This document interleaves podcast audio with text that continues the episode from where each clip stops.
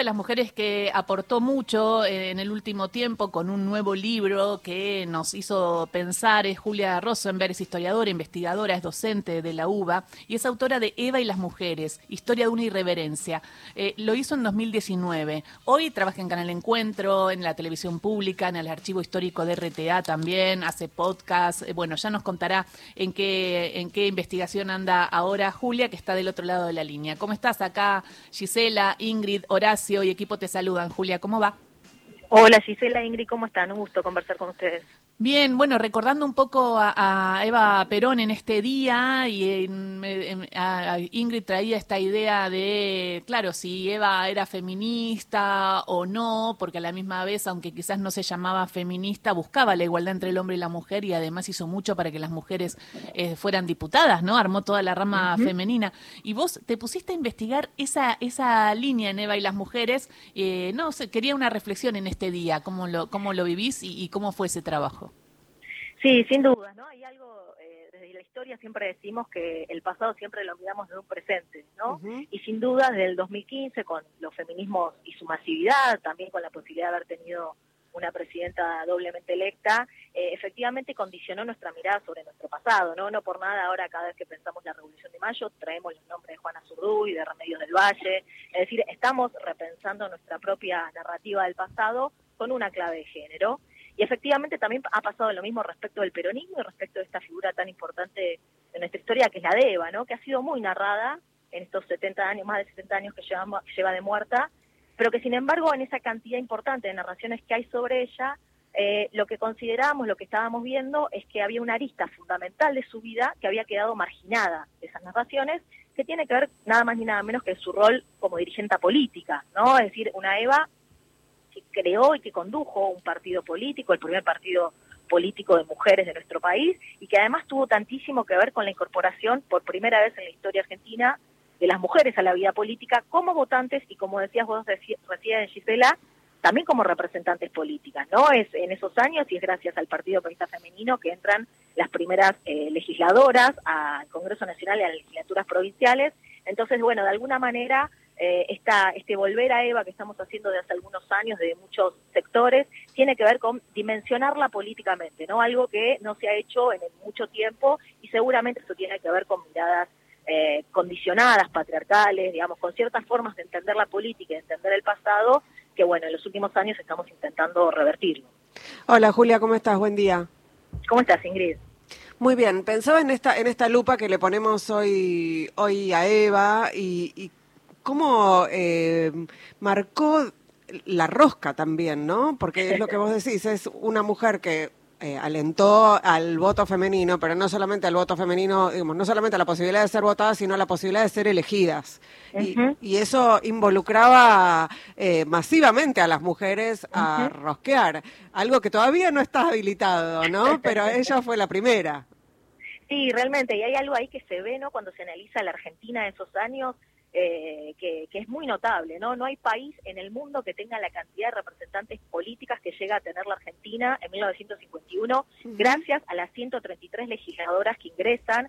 Eh, como decís vos, Ingrid, producto de una rosca de Vaperón, producto de una disputa de poder que daba Perón hacia el interior del peronismo respecto de cuántas mujeres eh, iban a poder ser representantes políticas, ¿no? Entonces, efectivamente, recordemos además que en esas elecciones Eva no solamente está disputando poder para estas compañeras, sino también en su propia candidatura, ¿no? la, candidatura a la vicepresidencia que no que finalmente no puede ser, pero es muy osado para 1951 la posibilidad de una mujer que además recordemos que Eva Perón no solamente es mujer, sino que además es de origen humilde, ¿no? Y eso también es muy importante el impronta del peronismo, que no solamente eh, tiene una reivindicación respecto de las mujeres, sino de las mujeres trabajadoras y de las mm. mujeres humildes, ¿no? Esa es también una de las grandes novedades que le imprime el peronismo al movimiento de mujeres. Lo que hoy llamamos interseccionalidad, palabras que, que de pronto estamos teorizando ¿no? y poniéndole conceptos, bueno, en el primer peronismo ese cruce entre clase y género es una de las improntas fundamentales.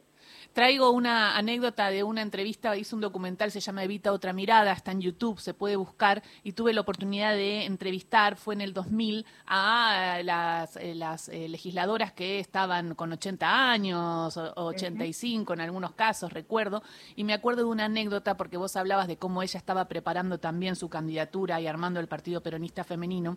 Me acuerdo de eh, Castiñeira, creo que, que fue, que me decía que se subían al auto y iban y andaban todo el día, ¿no? Y ella iba, iba a los lugares, a los hogares, venían de San Juan, venían de Córdoba, ella las esperaba, muchas veces terminaban alguna en la a, la noche en la casa de ella hasta que después se iban porque tenían todavía que hacer reuniones, decía que se acostaba muy a la madrugada y que se levantaba muy temprano y que en un momento eh, en el auto tiene una molestia y molestia, entonces dice que le sangraba y que tenía una molestia y entonces le dice Castañeira, pero vaya al médico, señora, vaya al médico y ella le dijo, no tengo tiempo, no tengo tiempo. Y me, me marcó desde el punto de vista de lo que era ella comprometida poniendo el cuerpo y cómo lo terminó poniendo, ¿no? Cuando fue al médico ya era tarde. Sin duda, sí, hay algo de esa vida tan corta además, ¿no? 33 años de vida política pública 7, ¿no? De 46 al 52 que, que, es, que es increíble, ¿no? Y que hay algo donde, por más que desde la historia, desde, desde las investigaciones le querramos poner documentos, fuentes, racionalidad, hay algo del orden de lo mágico en esa vida, ¿no? Que no termina de explicarse efectivamente cómo hizo todo lo que hizo, todo lo que logró. Eh, y quería decir algo más, Gisela, lo que vos estás diciendo que me parece recontra interesante, que es que mujeres disputando el espacio público, muchas horas fuera del hogar, en una época donde lo que se creía es que la mujer era naturalmente madre y ama de casa el lugar natural de la mujer era el hogar y esto se dice cuando se discute la ley 13.010, que es la ley de los derechos políticos de las mujeres. En 1947 se dice en el Congreso eso, ¿no? que la mujer no se la puede meter en la política porque su lugar natural es el hogar. Bueno, en un clima de época que dice eso, estas mujeres se atrevieron a tener esta enorme experiencia política. Y está esa tensión también en Evita, ¿no? Entre esa mujer que, que que tiene que tiene que estar en la casa y esa mujer que está está militando en política. Y sobre eso Julia vos contás que eh, Evita no descubrió la política con Perón sino que ella tenía un interés previo no eso también es interesante. Completamente sí ella eh, desde 1943 forma parte del sindicato de los trabajadores y trabajadoras del radioteatro no que en ese momento era el género más popular eh, y esa protagoniza eh, su mayor éxito es en el radioteatro. Bueno, desde 1943 forma parte del sindicato y en 1944 llega a presidirlo incluso ese gremio, historia de la que se sabe poquísimo, y no se sabe absolutamente nada. Eh, porque efectivamente no ha interesado tan poco reconstruir la vida política de Eva que recién estamos empezando a revertir años y años de, de, silenciamiento sobre esa historia. Hoy en La Plata, estamos yendo a La Plata, vamos a presentar un libro sobre las primeras 35 legisladoras mujeres de la provincia y justamente sus nombres tampoco han quedado en la memoria popular, ¿no? No hay calles en, la provincia de Buenos Aires que recuerden sus nombres, es decir, es mucho lo que hay que desandar, es mucho lo que hay que ocultar y cuesta muchísimo porque la mayoría de ellas ya murieron, eh, cuesta muchísimo porque muchísima documentación ha sido quemada, se ha escondido, entonces bueno, es un trabajo que realmente eh, hay que ponerle mucho esfuerzo y tiene que ser colectivo porque, porque es mucho lo que hay que reconstruir, ¿no? Julia, ¿cómo estás? Horacio Marmurek te saluda. Hay, hay eh, varias cosas de lo, que están charlando eh, que, tienen que ver con, la figura de Eva y, esa idea eh, que las mujeres de su época, sus contemporáneas, eh, que también tuvieron alguna responsabilidad política, nunca fueron tan al frente, ¿no? Y en ese contexto, eh, em, hay, me parece que, que, como una búsqueda más, aún más importante por parte de, cierta, de ciertas fuerzas de, de apagar esa llama, ¿no? De eso que se, era, era Eva. Eh, como si eh, el peronismo solo no alcanzara a ser complicado, sino que también la figura de Eva complica más el rupturismo del peronismo, ¿no? Sí, completamente, sí, sí, es, es, es muy interesante lo que decís.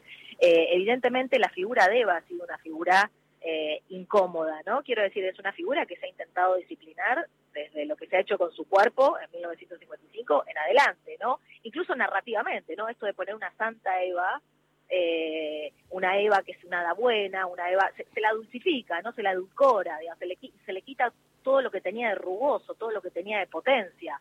Eh, y efectivamente fue una figura incómoda para los feminismos muchas veces, ¿no? Que el feminismo, como decía Ingrid al comienzo, más académico, ¿no? Más de minorías, que claro, la figura de Eva enchastra a ese feminismo, ¿no? Porque le, le, llena de otros condimentos, pero también para ciertas aristas del peronismo, sin duda, ¿no? Entonces es como que en esta incomodidad, eh, de alguna manera, toda esta historia nadie la retomó, nadie se ha hecho cargo de esta historia justamente por esa incomodidad eh, que presenta ver toda la rugosidad y todos los relieves que ha tenido esta figura de Eva Perón.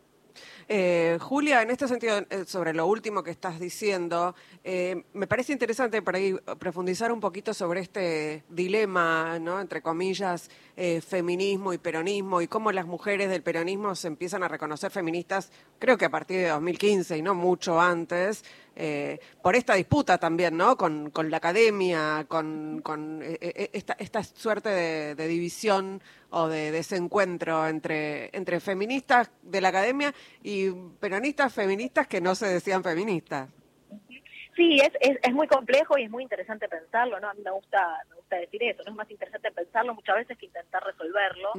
Lo cierto es que si vamos a las palabras de Eva, ¿no? Por ejemplo, yendo a La razón de mi vida, eh, eh, que, es uno de los textos centrales, ¿no? Ella es muy crítica del feminismo inglés, ¿no? Un feminismo, de nuevo, de minorías, académico, eh, de clase, pero ella, sin embargo, dice, necesitamos un feminismo moderno. Quiero decir, las intervenciones de Eva respecto de la palabra feminismo, respecto de la idea de feminismo, no son unilaterales, mm. ¿no? Son más bien complejos. A veces lo toma, a veces lo critica, y que sin duda tiene que ver con eso que vos decías. Las feministas para mediados del siglo XX son Victoria Ocampo, son Alicia Moro de Justo, son mujeres eh, que tienen una, son mujeres letradas, ¿no? Son mujeres de minoría. Bueno, a Eva Perón le interesa ahí eh, interrumpir eso, hacer una digresión sobre eso, diciendo que a quienes va a convocar es a otra clase mm. social.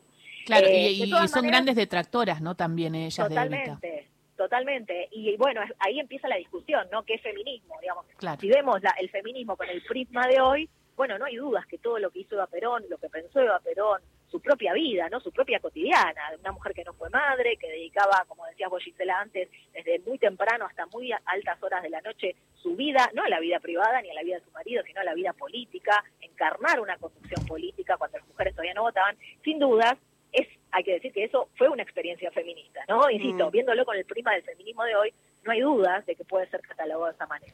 Ahora, el feminismo a mediados del siglo XX significa otra cosa. Sí, otra cosa, total. ¿Cuántos puntos en común con, con Cristina, no? De lo que estás mencionando no soy feminista, soy femenina, ¿no? Dijo en un momento. Sí, sí, y este, este ida y vuelta, ¿no? Este tomar algunas cosas, otras no, o durante sus gobiernos, aún sin reconocerse feminista.